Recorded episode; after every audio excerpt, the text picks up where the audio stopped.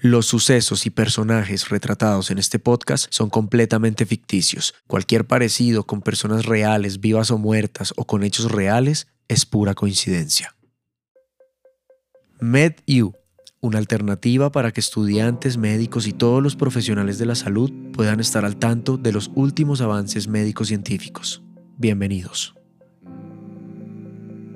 Aunque solo un 7% de la población mundial es diagnosticado con una enfermedad rara o huérfana, aún hoy existen cientos de historias como la de Cecilia, quienes tienen que acompañar a un hijo, hija, hermano, primo o amigo que no solo tienen que vivir día a día con unos síntomas que no pueden controlar, sino que emprenden un largo viaje para descubrir qué es exactamente lo que le pasa a ese ser querido. Muchos incluso crecen y después de años siguen sin obtener una respuesta.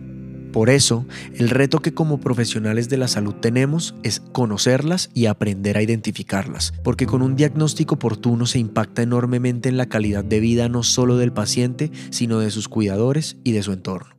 Los invitamos a seguir escuchando esta historia. Ay, esta cosa otra vez no carga. Ay, ya, ya, ya.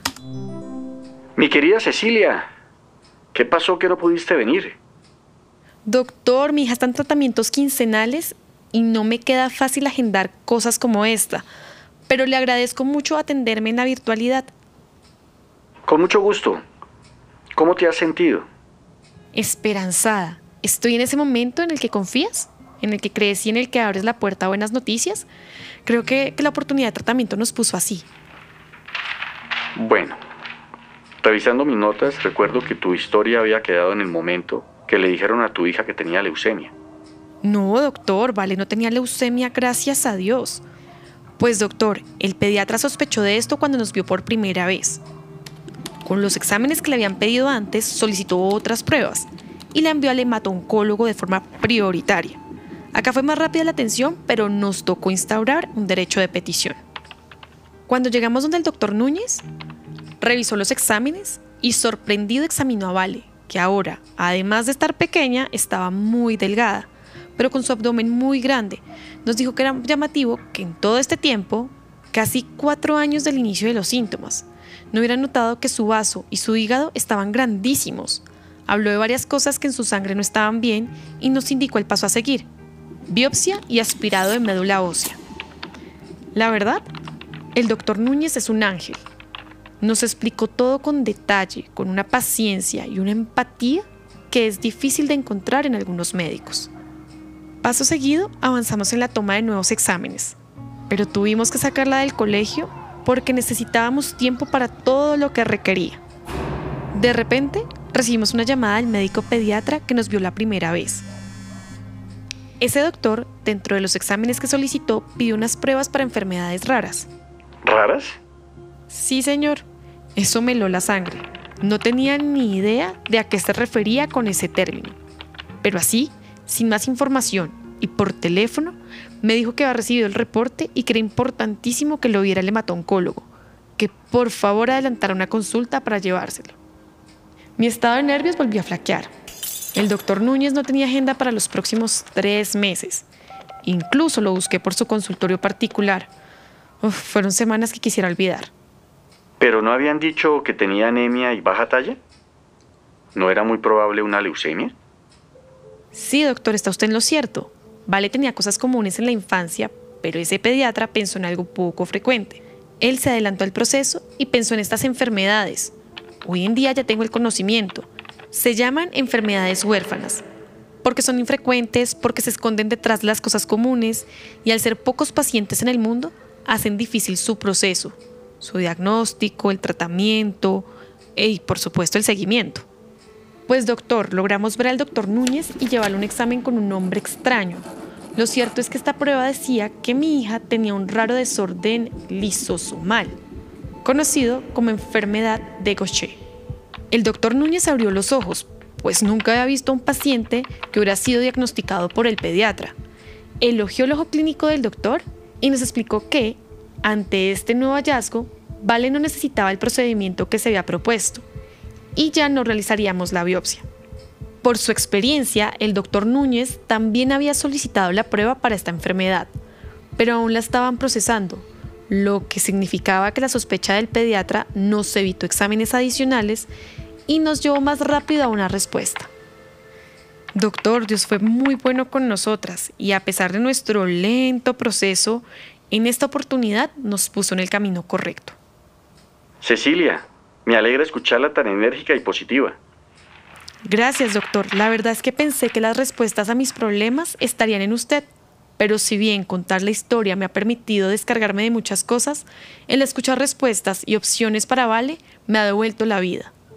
Hoy Vale está mejorando, su barriguita ha disminuido, los morados que alguna vez tenía desaparecieron, recibe una terapia cada 15 días. Esto sí es complejo de manejar porque no hay flexibilidad en los horarios. Están mirando la forma de aplicarle el medicamento en casa. Al final, el doctor Núñez nos dijo que estas enfermedades se demoran en tener un diagnóstico y que eso impactó en el hueso de Vale. Pero esperamos que la terapia mejore sus síntomas con el tiempo y reduzca los riesgos de tener complicaciones. Pues refuerzo mi percepción de que todo parece ir mejorando. Valeria, ¿cómo se siente con todo esto? ¿El papá reapareció? Pues doctor, me gustaría que Vale también lo viera usted. Está aprendiendo a vivir y con una enfermedad para toda la vida. Ella ha sido una valiente, es la más pendiente de seguir las recomendaciones médicas y ha conocido a otros niños con lo mismo gracias a las redes sociales.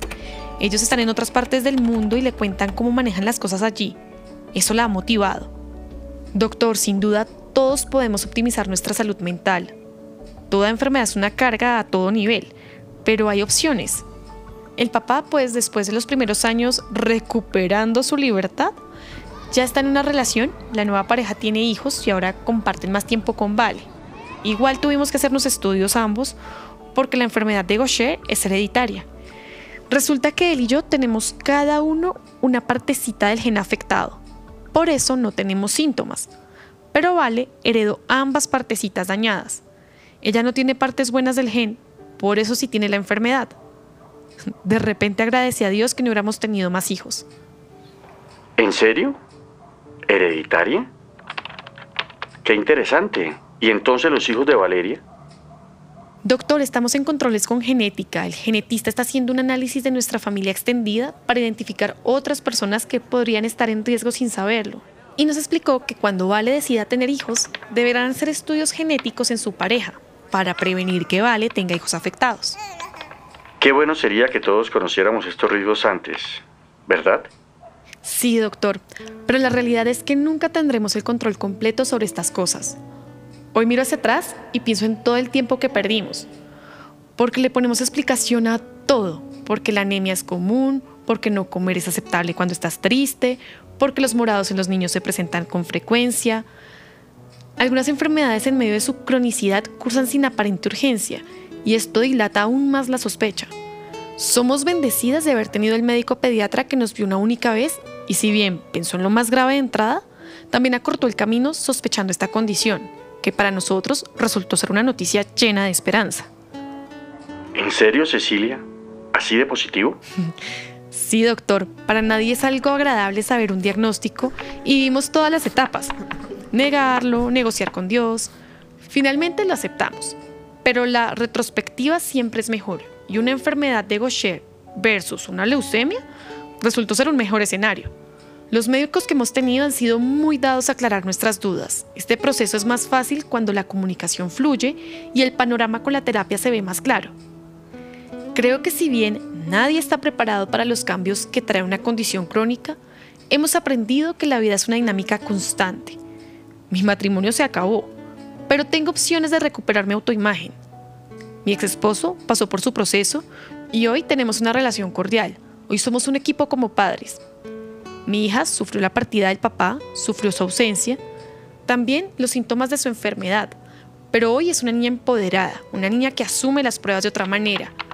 Cosas buenas en medio de tantas situaciones difíciles. Cecilia, quiero confesarle que nosotros como psicólogos nos alimentamos de lo que ustedes como pacientes nos traen aunque en la mayor medida somos quienes les ayudamos a encontrar las herramientas para afrontar situaciones no esperadas, no controladas, y sin embargo, en nuestro caso, dos citas han sido un escenario de aprendizaje enorme. He visto la caída y la subida. He recobrado la confianza en el personal de salud. Muchos comentarios se escuchan de las atenciones hoy en día y su historia es muy positiva. Hasta aprendí de la importancia de la genética en la planificación familiar. De verdad, Cecilia, gracias. A usted, doctor. Hoy ya terminamos, pero la historia continuará. Recuerden que somos MedU, una alternativa para que estudiantes, médicos y todos los profesionales de la salud puedan estar al tanto de los últimos avances médicos científicos. Ninguna información compartida en este podcast debe reemplazar la consulta con un médico u otro profesional de la salud. De acuerdo a su situación específica, le invitamos a consultar con un médico especialista.